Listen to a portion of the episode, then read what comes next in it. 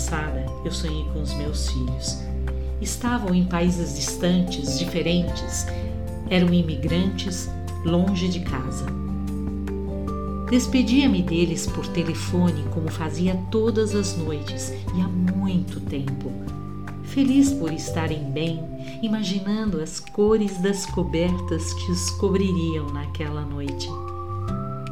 Ao final das conversas, eu adormeci em sonho, com a sensação de que assim seriam todas as outras noites da minha vida.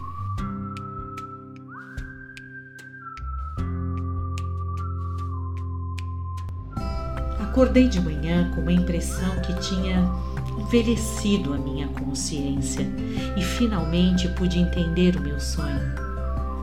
Eu vivo aportando aqui e ali sempre à espera de um navio, um porto, uma cidade, um rosto conhecido.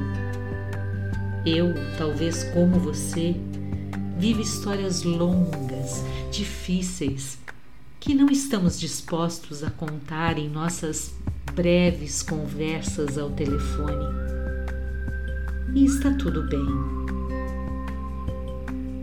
Foi então que decidi o derradeiro roteiro para esse episódio deveria seguir a emoção, pois ao final das contas o que importa mesmo são as cores das cobertas. Sem esquecer de que a sede de ar que faz gritar o moribundo é a mesma que fez gritar o recém-nascido. Entre esses dois gritos de ser, há o tempo da vida, o percurso de uma consciência a força e a trama do destino.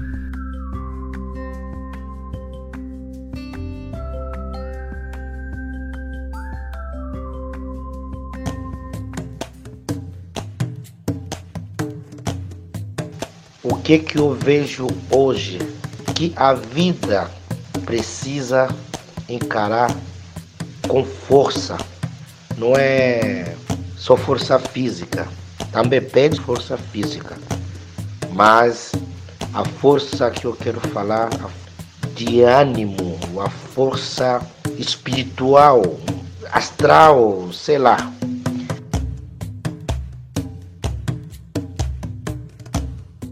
Toda história tem começo, meio, às vezes um ponto final. Nela sempre há um personagem. Vamos então a ele.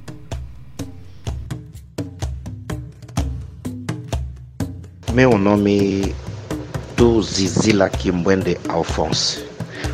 Muitos me chamam como Zila. É, vocês podem perceber logo o meu sotaque, né? O modo de falar. O sotaque mesmo não se esqueça, porque eu vim da África, o meu país é Congo, República Democrática do Congo. Então, cheguei aqui no Brasil grande já, então o sotaque mesmo não se esqueça, porque ainda é, a língua é um pouco pesado, né?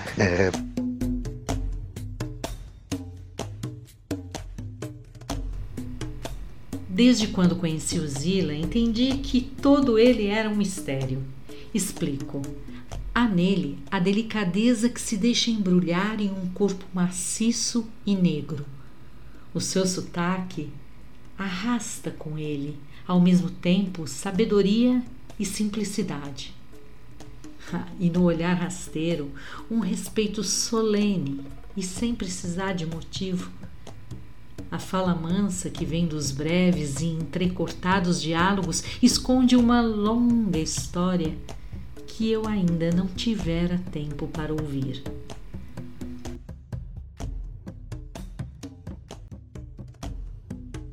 Então, gente, eu nasci numa família bem grande, tinha comigo 13 irmãos. Eu nasci no país tropical, República Democrática do Congo. Antes era Zaire, mas teve uma troca, né? Quando teve a entrada de outro presidente, teve uma mudança. E o Congo, na verdade, era o, o, o nome de origem mesmo do país.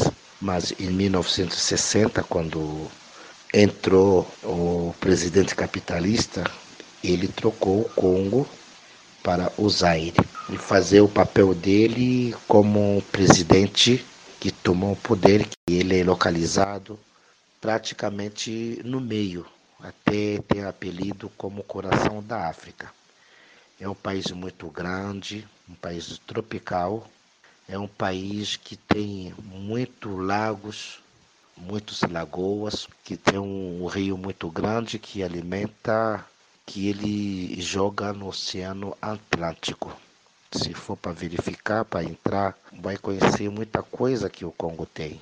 Uma floresta muito grande, que tem muitos recursos, né? também naturais, país que produz muita plantação, tem muita reserva no Congo. Eu nasci no capital, Kinshasa, mas porém os meus pais eles vieram do sertão, porque meus avós eram camponeses de lá, mas nós nascemos no, no capital, de onde meu pai, depois que ele se formou, estudou na escola do, do, dos coloniais, casou com a minha mãe, vieram fazer a vida deles na grande cidade, de onde meu pai poderia estar trabalhando.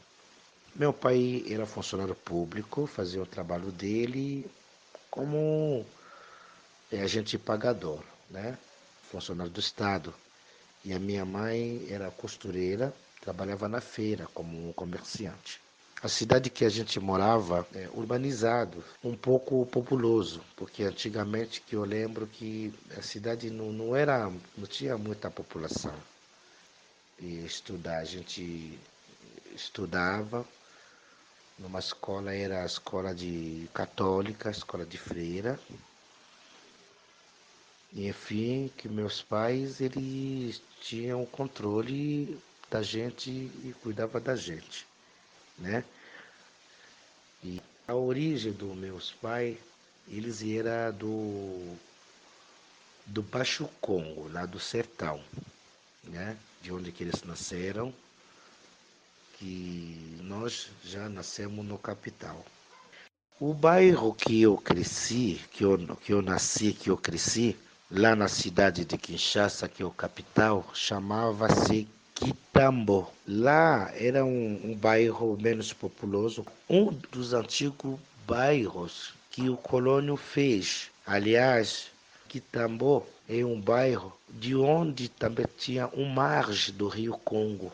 Até a noite, lá para uma hora, duas horas de madrugada, escutava barulho, um estrondo de água batia as pedras, né? Porque o Rio Congo é um rio muito grande. É um bairro muito bem civilizado.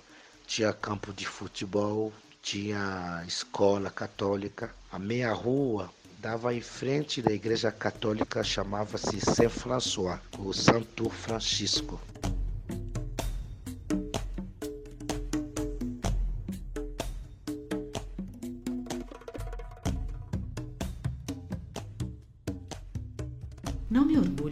Dizer que esse paradoxo em forma de gente esteve presente em muitas das minhas manhãs ao longo de quase 13 anos sem que eu soubesse coisas sobre ele. Eu gostava de jogar bola e soltar pipa quando puder, às vezes quando, e as brincadeiras da infância.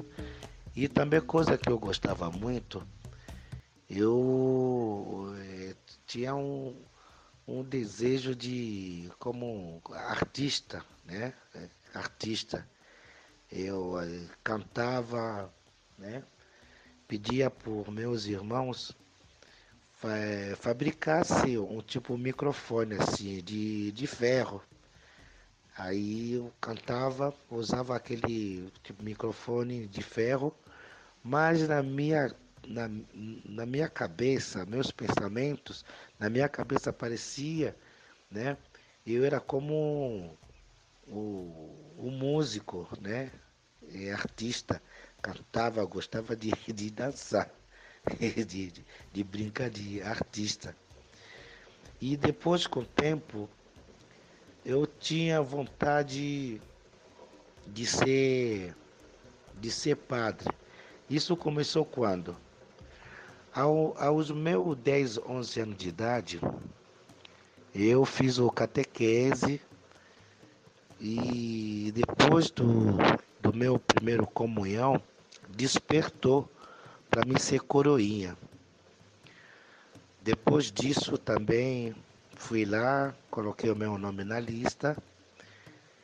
Depois me receberam, entrei no grupo e eu fui coroinha aos meus 12 anos de idade para servir missa com padre. Nisso, com o tempo, coloquei o meu nome na lista de fazer a vocação. Despertou um desejo um dia para ser padre, mas infelizmente não era só eu, era eu, mas meu irmão. Só que meu pai não, não permitiu, não deixou, né? Dois irmãos para seguir o mesmo ramo e meu pai não deixou, né? E ele acho que esqueceu, né? Tinha outros filhos também. Mas dali não consegui. Eu continuei simplesmente a estudar e deixei a vocação como de ser o futuro padre. Mas continuei a igreja até como que eu cresci.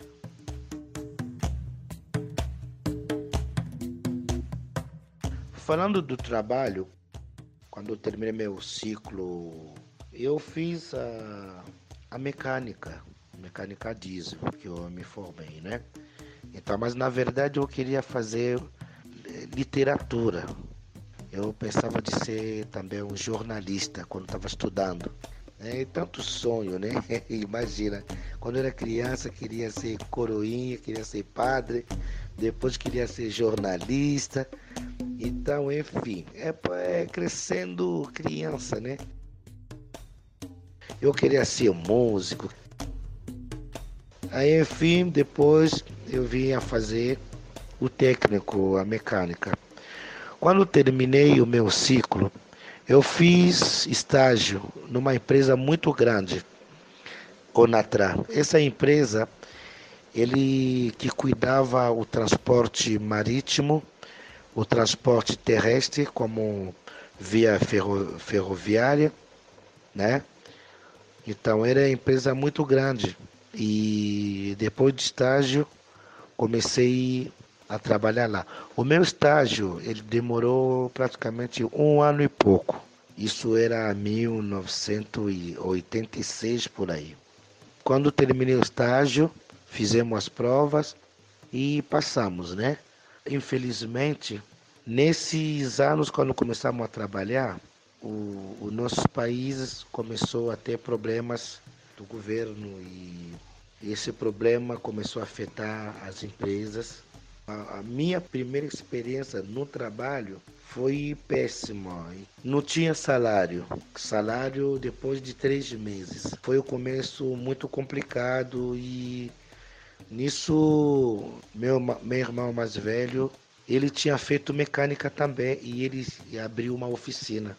Eu fui trabalhar com meu irmão para poder também aumentar o meu conhecimento e fiquei lá trabalhando com ele como ajudante dele. Eu fiquei para mim poder crescer.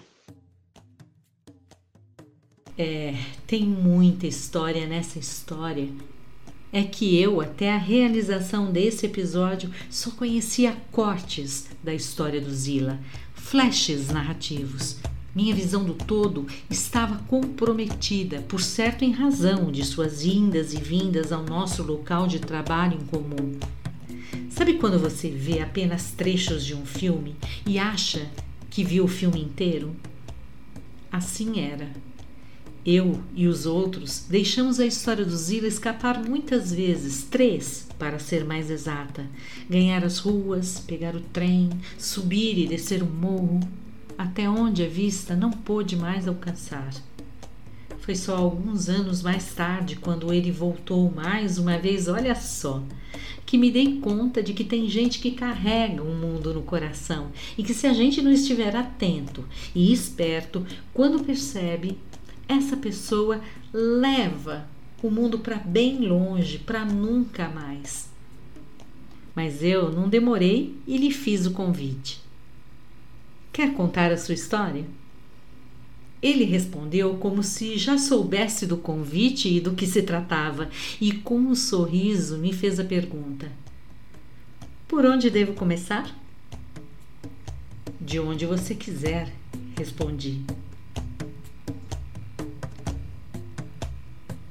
A gente não tinha assim muitas coisas assim para fazer além de estudos, né? Mas a gente tinha um trabalho que a gente fazia quando voltava em casa depois do almoço. Meus pais recebiam do lavor lá dos meus avós o é, feijão, porque antigamente feijão via no saco, saco de 50 quilos. Era o, o principal trabalho que a gente tinha em casa para limpar o feijão tirar o barro, a sujeira que vinha colado com o feijão e depois ensacar, né? Para que a minha mãe poder revender. E à tardezinha, quando minha mãe chegava do, do, do, do serviço dela, da, da feira, ela gostava tanto daquilo que a gente estava para ajudar, era um dever né, de casa um trabalho manual, né? Ele contar, ela contava a história da infância dela, tudo, era muito legal.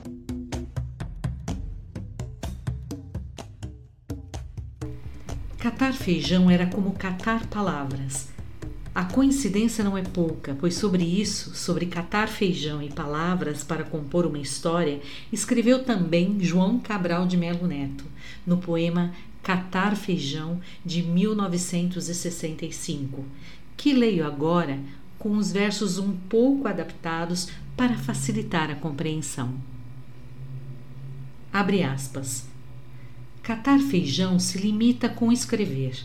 Jogam-se os grãos da água do recipiente e as palavras na folha de papel, e depois joga-se fora o que boiar. Certo, Toda palavra boiará no papel. Catar esse feijão, soprar nele, jogar fora o leve, oco, palha e eco. Ora, nesse catar feijão entra um risco, o de que, entre os grãos pesados, entre um grão imastigável, de quebrar dente. Ao catar palavras, a pedra dá à frase seu grão mais vivo Fecha aspas.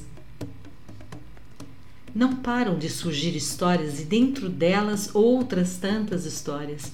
E olha que são muitas as palavras que cabem em uma única história, em todas aquelas tardes e em todos aqueles dias.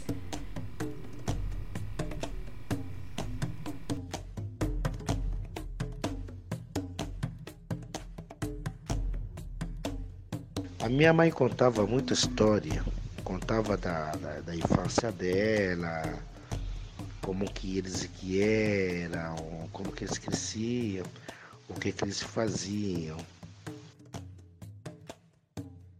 Então a minha mãe contava limpando feijão toda tarde. Era o único tempo quando ela voltava do trabalho dela da feira e depois da janta, aí ela tinha tempo, então ela tinha várias e várias histórias.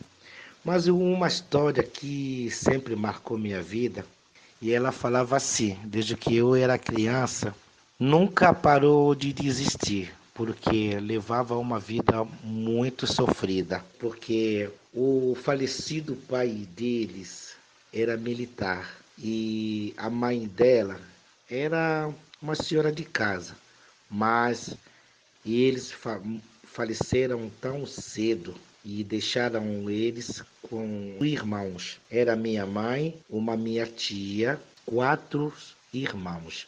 Mas eles eram tão pequena. Meu avô era militar, morreu em seguida a minha avó também veio a falecer.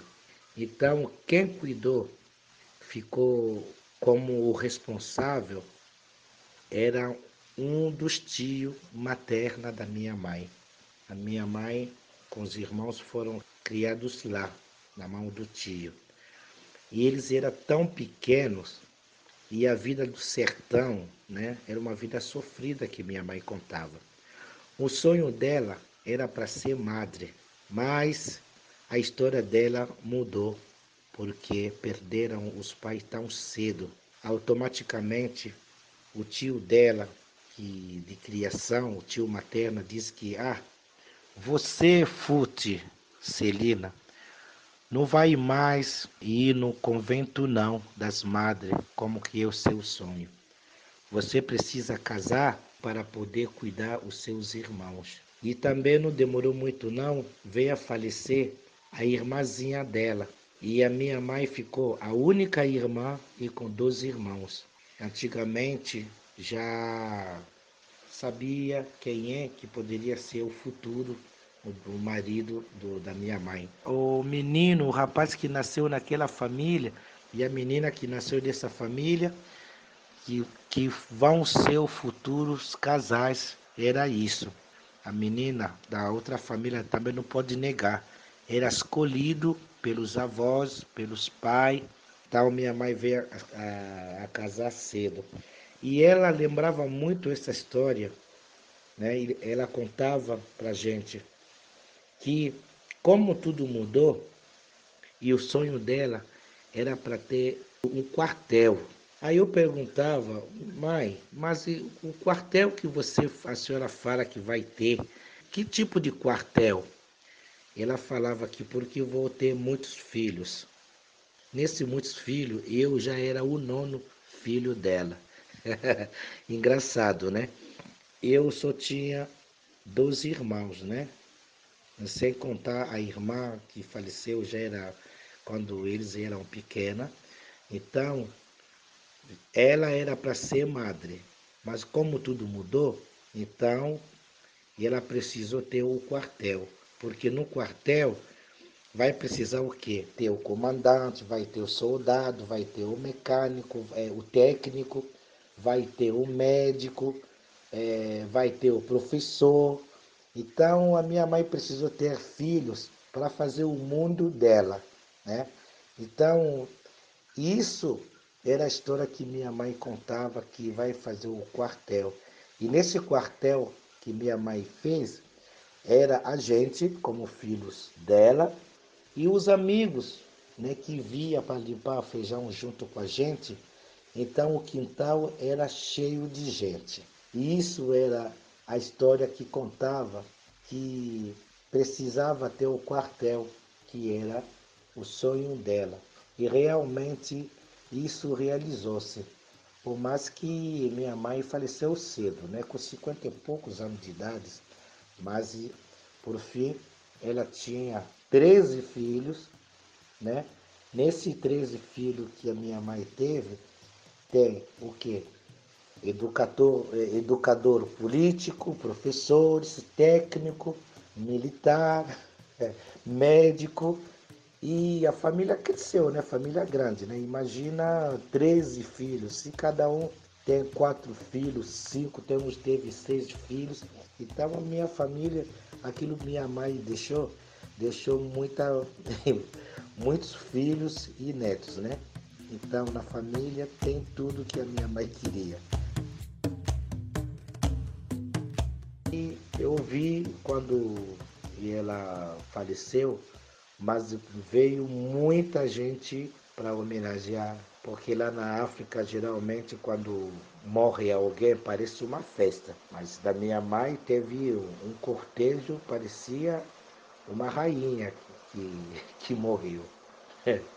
Do lado era triste, do lado que ela partiu, do lado era alegria, porque juntou muita gente no mesmo local. Né? Minha mãe foi uma referência muito grande que nessa história dela eu lembro muito, com muita alegria de, daquilo que minha mãe deixou. E tinha muita história que ela contava, mas essa história aqui que, que sempre marca muito a minha vida quando lembro dela.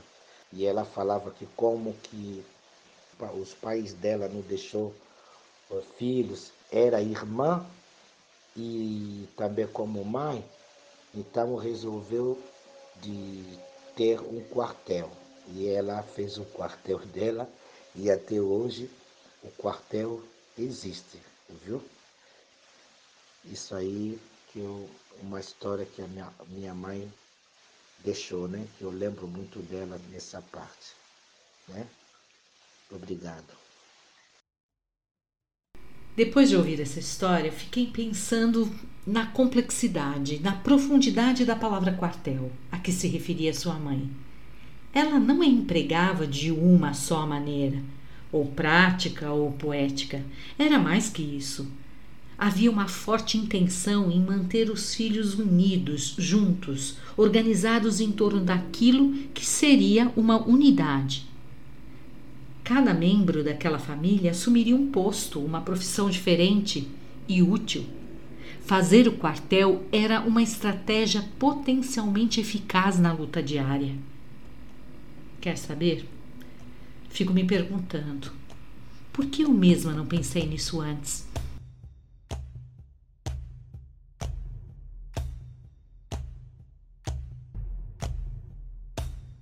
Depois que o narrador abre caminho para suas primeiras histórias, tudo pode acontecer.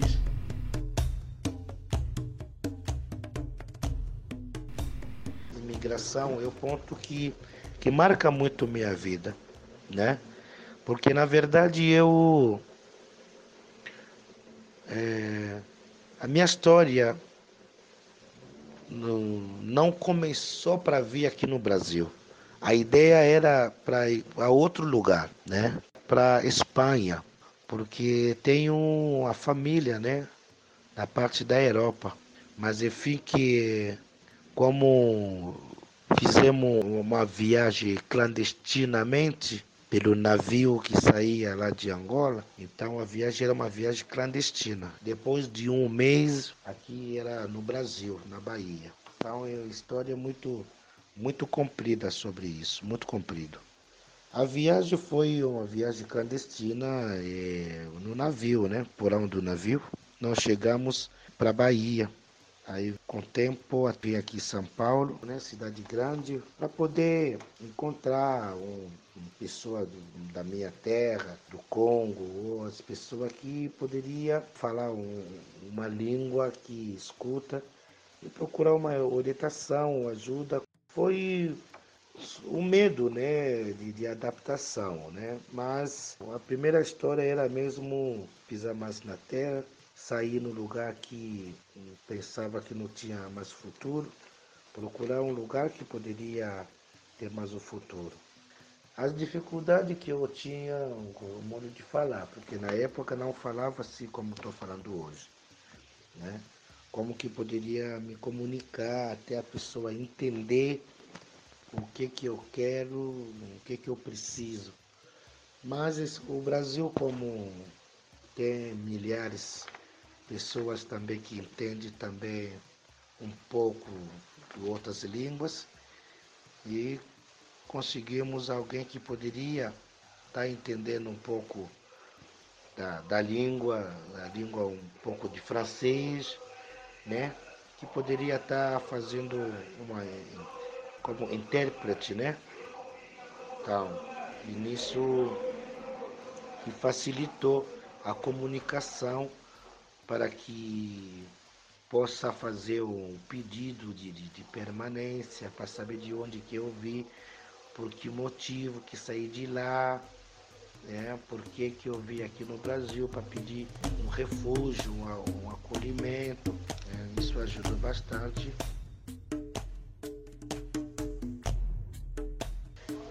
E o, o imigrante é alguém que procura uma liberdade, que procura um lugar para ele ficar, permanecer, né, ser acolhido e para ser protegido, para que possa é, levar, continuar a vida como um cidadão digno de, de, de todos os recursos que puder. Né? Juro que pensei que ele não fosse contar essa parte da história. Zila, cheguei a temer que você não a contasse. Fiquei aqui a imaginar. Quantas perguntas mais eu poderia ainda fazer para você? Mas a verdade é que há pessoas que carregam o mundo no coração, e este mundo está povoado de circunstâncias. Um imigrante, ele não é criminoso, ele é uma pessoa, um indivíduo normal, né? Não é que porque saiu do seu país, fugiu de lá, tudo. Não é, enfim, fugiu da situação do país, né? Fugiu das condições que está dando recurso. Né? Um imigrante é um sonhador, né? Um imigrante uma pessoa que procurando um, recurso de melhoria da vida. É muita coisa. Imigrante, ele não é assassino, não é bandido. São histórias difíceis e longas, pintadas com as cores das cobertas que a gente vê e sente. E quando a gente acha que acabou, tem mais, muito mais. E o tempo vai passando, vai passando, e eu aqui também tratando os documentos e comecei a fazer aula de português ali no Centro dos Refugiados, na Caritas. A missionária Nádia Antoniazzi era a nossa professora de língua portuguesa. Ah, foi muito legal. Isso foi é, em 1998, em outubro, que começou até é, 1999. Ali, graças a Deus, também tive o meu protocolo, tirei a carteira do trabalho. Era duas vezes para semana. A sala era muito grande, com os amigos, tinha um café com leite, com biscoito. Era muito legal. Se desempenhamos muito e a aula terminou. Foi muito bom. Aí guardamos contato e amizade com as missionárias, com a, que, especialmente com a professora Nádia, que guardamos contato e a gente ia lá na Missão da Paz, lá no Glicério, e sempre tinha atividade, né? Para os refugiados, festa dos Paraguai, Argentina, dos chilenos. É, a amizade nossa fluiu muito e 1999, lá em setembro, é, foi chamado numa empresa de, de, de, transporte Himalaia, lá em Osasco. Arrumei o jeito de arrumar um telefone, liguei para minha amiga, Verônica, para contar as novidades, como que é agora você empregado. Me chamaram para ir fazer um teste numa empresa aí, fui fiz o teste, também passei, comecei a trabalhar. Isso foi no, no, início do ano 2000, se não me engano. Aí comecei a trabalhar e a Verônica veio me visitar com o tempo e a nossa amizade começou a pensar outras coisas, né?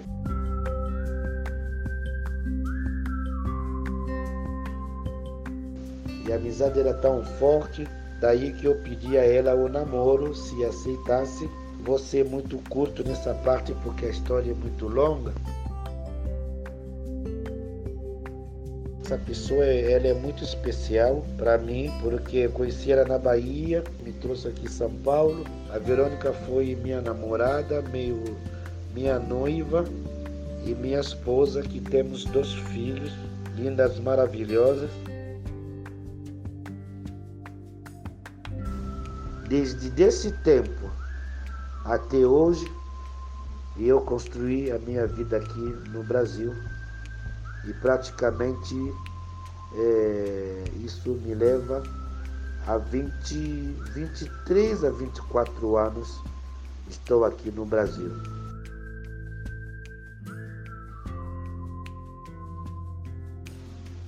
sou legalizado, casei, tenho dois filhos, a Kimberly e o Blanchard, né? Que são frutos da vida que o Brasil te me deu. Né?